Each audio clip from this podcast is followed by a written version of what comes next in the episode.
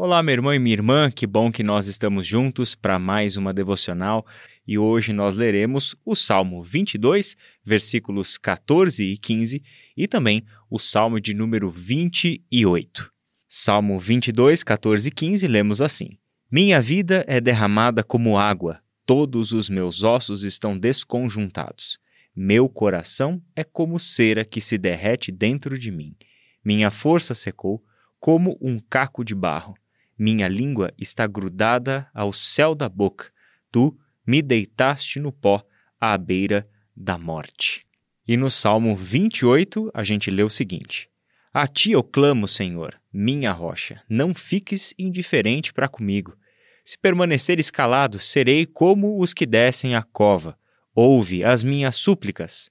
Quando clamo a ti por socorro, quando ergo as mãos para o teu lugar santíssimo. Não me des o castigo reservado para os ímpios e para os malfeitores, que falam como amigos com o próximo, mas abrigam maldade no coração. Retribui-lhes conforme os seus atos, conforme as suas más obras. Retribui-lhes o que as suas mãos têm feito e dá-lhes o que merecem visto que não consideram os feitos do Senhor, nem as obras de suas mãos, ele os arrasará e jamais os deixará reerguer-se, pois ouviu as minhas súplicas. O Senhor é a minha força e o meu escudo. Nele o meu coração confia, e dele recebo ajuda.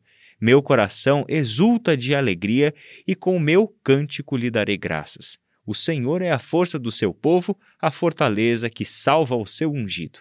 Salva o teu povo e abençoa a tua herança. Cuida deles como o seu pastor e conduze-os para sempre.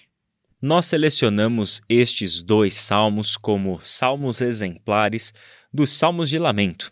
Pois é, o livro dos Salmos, como você já sabe, está dividido entre salmos de louvor hinos de louvor a Deus e também os salmos de lamento. Porém, existe mais salmos de lamento do que de louvor. Esse é um dado interessante, não é mesmo? E é um fato que mostra que Deus ensina o seu povo a lamentar em vez de ignorar os seus sentimentos. Ora, e como isso é libertador, nós podemos ter a total segurança e convicção bíblica de que Deus não quer que a gente ignore os sentimentos do nosso coração. Deus, muito pelo contrário, quer ouvir os nossos motivos de lamento. Deus quer que nós coloquemos em palavras e digamos audivelmente para Ele tudo aquilo que se passa dentro do nosso coração. Quais são os riscos, os perigos que nós estamos encontrando no caminho, de onde nos vêm as dificuldades do dia a dia e aquilo que apresenta algum tipo de ameaça para nós. Então, nos Salmos, nós encontramos a pedagogia do lamento. Deus quer ensinar o seu povo a lidar com os seus sentimentos, com os seus medos, temores, com os riscos e dificuldades inerentes à experiência humana, inerentes à nossa vida, mesmo como povo de Deus. Deus é a nossa fonte de segurança, proteção, a nossa alegria e o nosso futuro. No entanto, a experiência de todos nós mostra que viver consiste em estar o tempo todo alerta, atento para o fato de que a nossa vida está em risco, o nosso futuro, os nossos ideais, os nossos bens, a nossa família, a nossa própria identidade, as coisas que nós ah, nos apegamos e as quais nós guardamos com tanto zelo e carinho, tudo isso está em risco. Por isso, os salmos ensinam o povo de Deus a expressar-se a Deus, em direção a Deus, sobre estes temores que guardamos no nosso coração. Nos Salmos, a dificuldade pode vir do inimigo, e este inimigo é sempre um inimigo humano que pode prejudicar e até mesmo chegar ao ponto extremo de matar o salmista.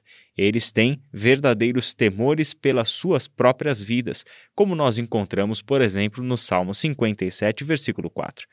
E este inimigo nunca é identificado nos Salmos, o que mostra que estes salmos ah, aplicam-se em qualquer situação já que não são inimigos identificados pelos seus nomes e seus contextos reais, nós podemos sempre adequar estes salmos a novas circunstâncias.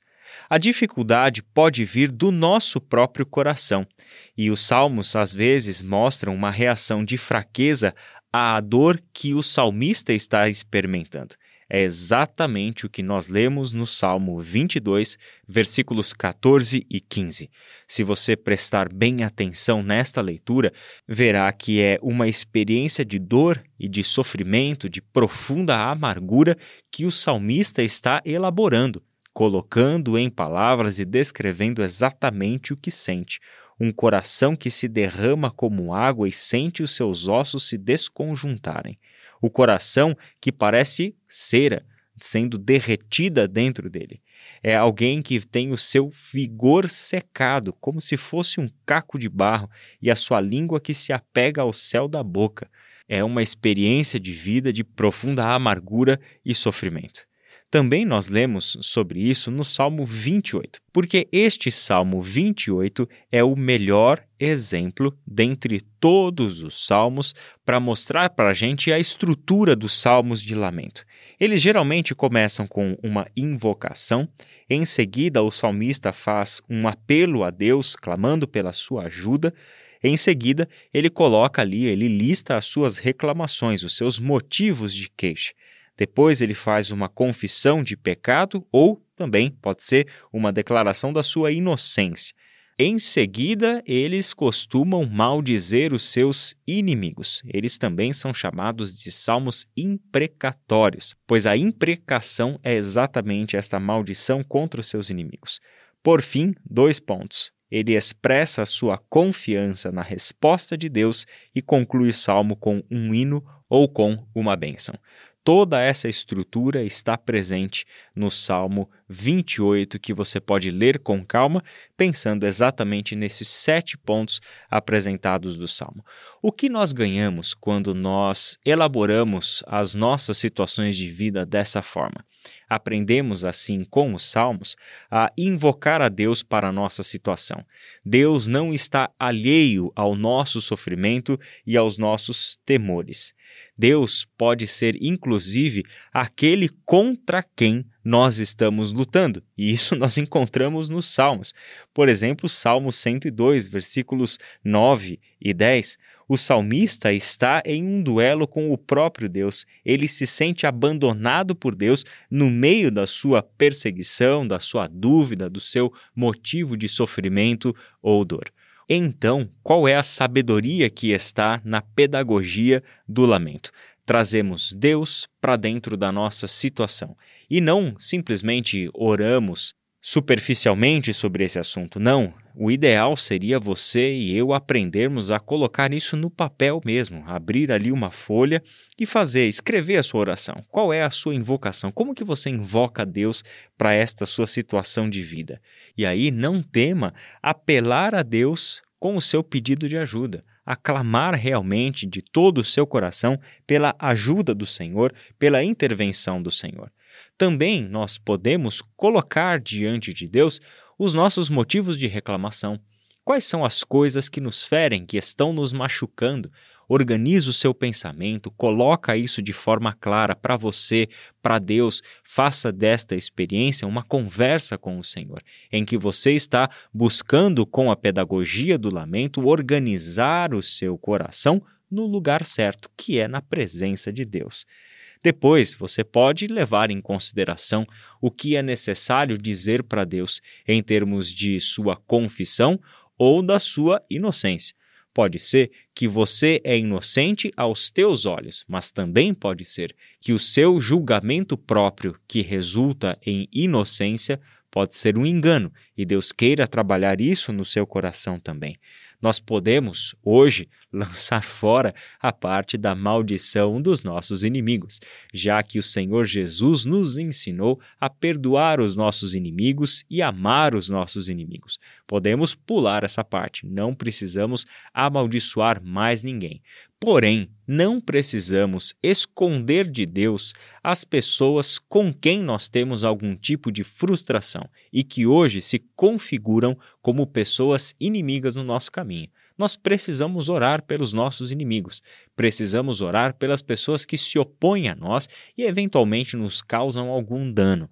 Oramos não para amaldiçoá-las, mas para que Deus nos dê sabedoria, longanimidade para lidarmos com essas situações, para que Deus nos revista com o domínio próprio, tudo isso fruto do Espírito, para que saibamos lidar com tudo isso e não quebrar relacionamentos, mas buscar sempre a paz e a reconciliação, como as páginas do Novo Testamento tão bem enfatizam ao nos ensinar.